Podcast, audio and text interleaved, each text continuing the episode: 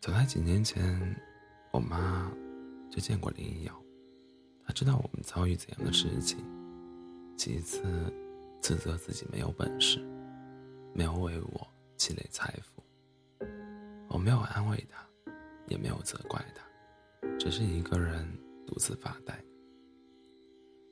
我想得非常清楚，林瑶的父母希望自己的女儿嫁得好，不愿让她博弈青春，这些都是人之常情。我只能将所有罪责归结到自己是一个穷小子的原因上。也是从那段日子开始，我对金钱产生了无比执着的痛恨，以及无比狂热的向往。我给老刘打电话，说。哥，那事儿我想好了，怎么样呢？我跟你一起去，确定了。嗯，那我把别人介绍的一个工程师辞掉啊，你可不能改变主意。说到这里，老刘忽然想起什么，你记得老赵吧？去年维海工程的合伙人之一，记得。那个牛逼哄哄的歪嘴，他对去年的分红比例不满意，唠唠叨叨，唧唧歪歪。这次他不想入股了，我们也不想大家一起干。你要是愿意的话，我可以跟其他合伙人谈谈，填补老赵的空缺，攒一个小股，怎么样？我几乎没有任何犹豫，一口答应下来。好的。你估计你能拿多多少出来？我自己有二十万，可以全部拿出来。事到如今，我已经没有什么好畏缩的，唯有孤注一掷。我连林一瑶都输了，还有什么输不起的？大不了哪一天形影相吊，身无分文，找一个安静的地方了结这一条可笑、可悲、可怜、可耻的贱命。那你等我消息。对了，你得和小梦说一下。好的，我在家宅的快发霉了，刚好小梦离我家只只有十几里，于是特意跑了过去。当时他正在附近一所中学打篮球，被他父母一嗓子便喊了回来。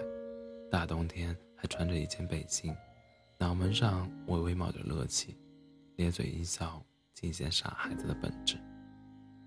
我打算和老刘。一起去新疆，你去不去？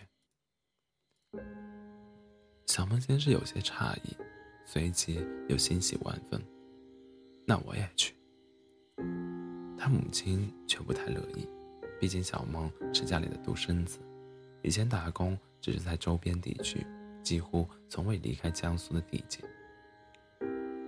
小梦则辩解道：“新疆可比海边安全多了，至少……”不会有淹死的危险，和浙江、上海相比，只不过是坐车的时间稍微久了点而已。既然都差不多，那何必跑那么远？小梦撇了撇嘴，不以为然地说：“去新疆的工资可比咱们这儿高多了，好好干一年，至少能把老婆本儿凑齐吧。”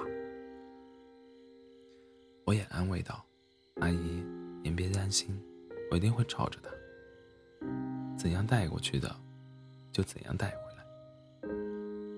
有我这样言辞凿凿的承诺，他母亲才暂时宽心一些，至少看上去是这样。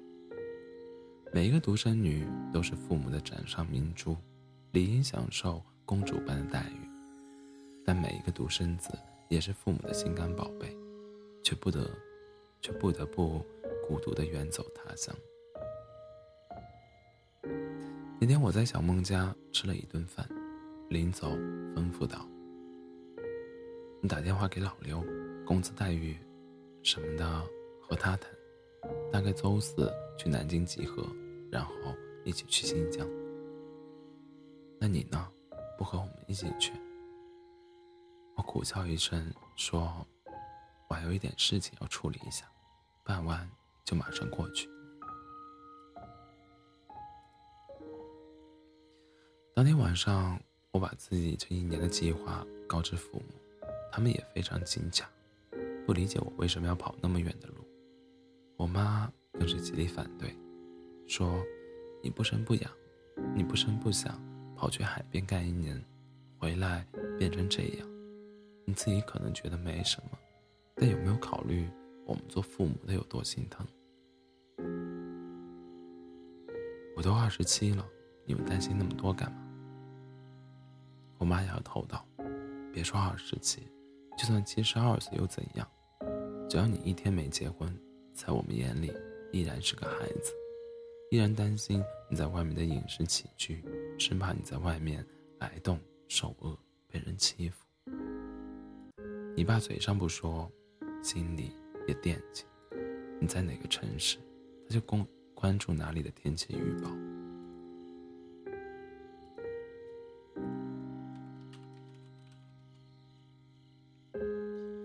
爸不善言辞。只是不好意思的笑。和去年不一样，今年我在新疆那边不只是打工，手里的二十万都准备拿去参股，虽然少了一点，但至少是个小股东。二十万，我妈顿时瞪大眼双眼，你辛辛苦苦攒下这点钱，干嘛一下子全投出去？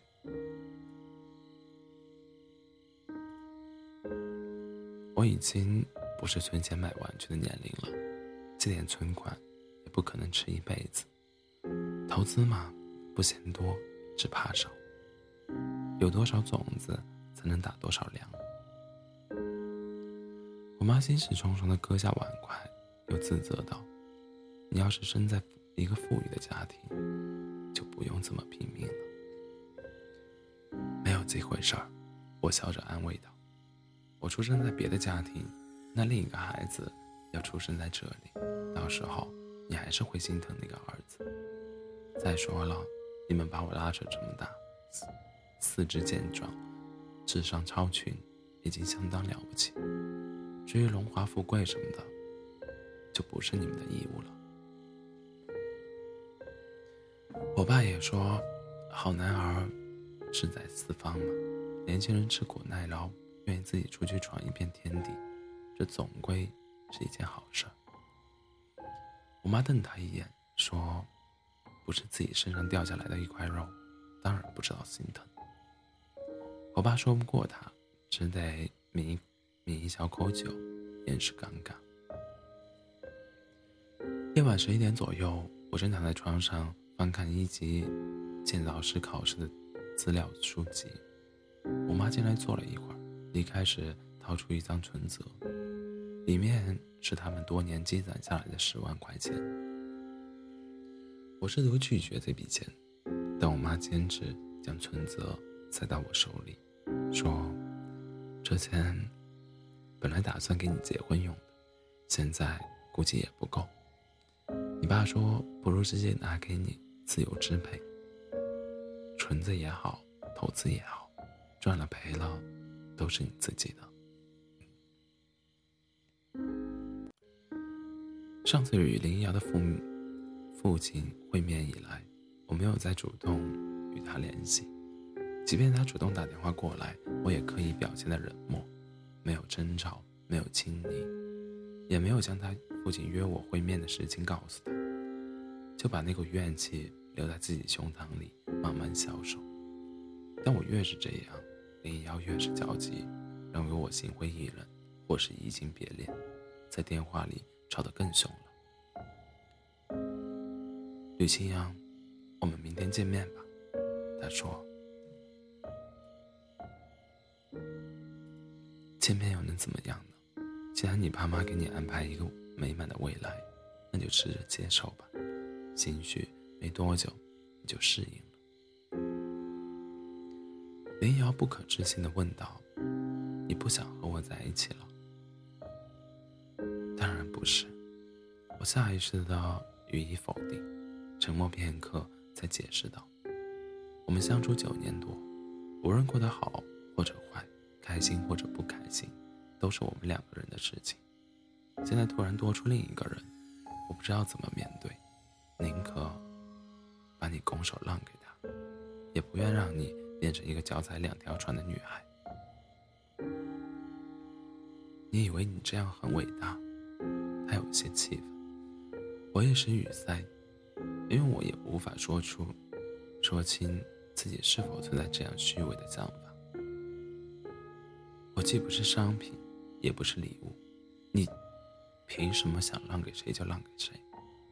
我妈都气得住院了，亲戚朋友也说我三道四，但我还是想和你一起抗争下去，从未想过动摇。他在电话里越说越委屈，悲伤的抽泣。努力压抑着声音，似乎担心被家人听见。我默默地听着，心口一阵阵的疼痛着，却又束手无措。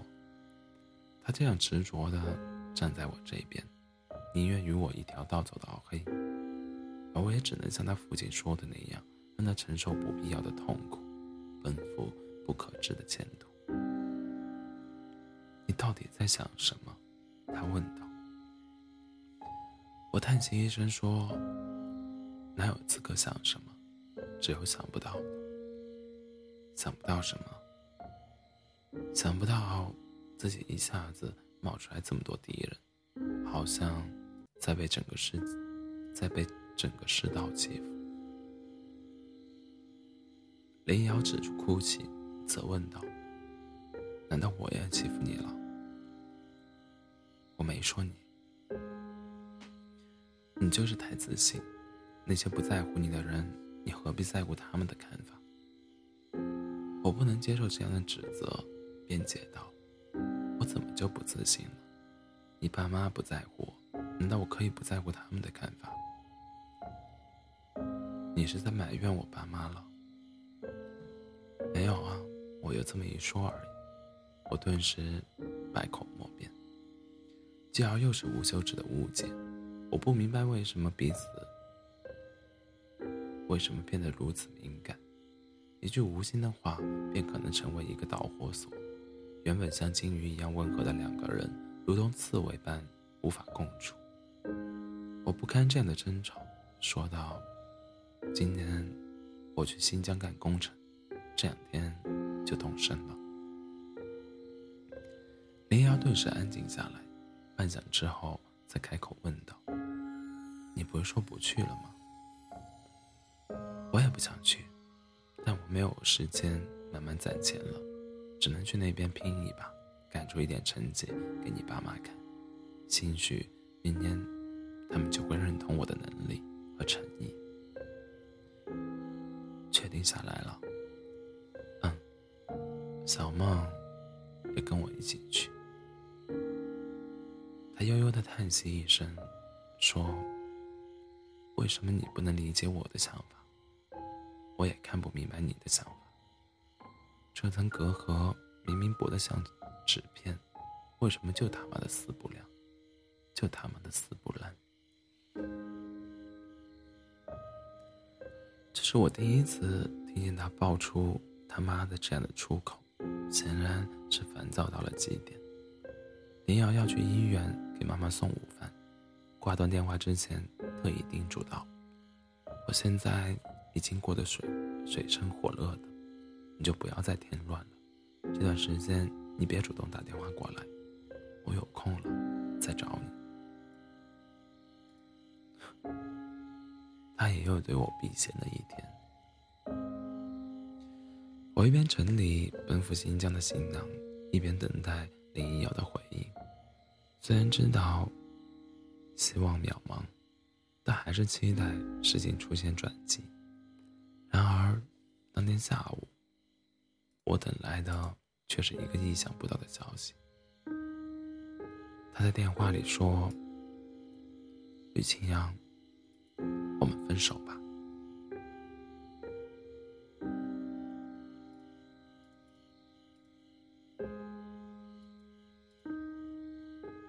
只是简单一句话，不由我分说，他便挂了电话。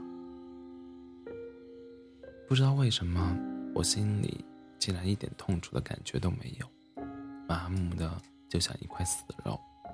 直到许久之后，手机再次震动，我才醒悟过来。他在短信说：“刚才手机免提说给说给我妈听的，你不要当真。你今天订票，我们一起回南京。”我一下子精神起来，回复说：“什么时候的票？明天中午，好吗？”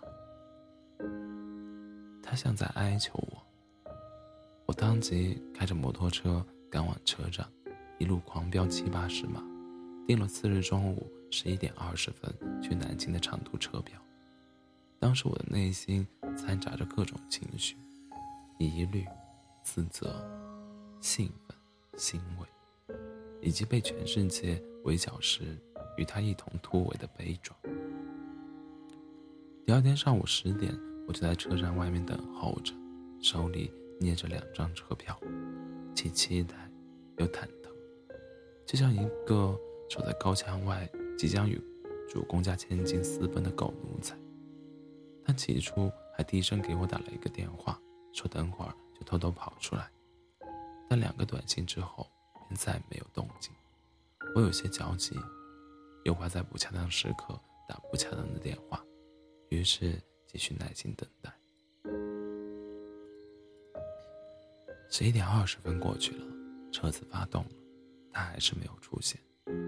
我捏着两张过期车票，傻傻的站在空空的检票口，不知道他到底是遇到麻烦，还是放我鸽子。十分钟之后，他终于发来短信，说：“你直接来南京，我已经在路上了。”我不知道发生什么事情，在想他今天一定遇到特殊情况。于是顾不上多问，赶紧重新买了最近一班的票。记得很久以前，我们一起看某部老电影，男主角命令一个女龙套立即撤离，但无法透露原因。女龙套赖着不走，非要男主角给一个说法。当时林一瑶依偎在我怀里，一边啃着苹果，一边说：“这人太傻逼了，以后咱俩。”遇到紧急情况，无论对方说什么，另一方都要无条件的相信和服从。我嘟，我嘟囔道：“我哪知道什么时候是紧急情况？”他们不耐烦地说：“能让你提前知道，还叫特殊情况？假设我哪天突然跑回家，从包里从包里掏出一套一坨狗屎，要你吃掉。”你也不许提问，不许拒绝，赶紧吞下去。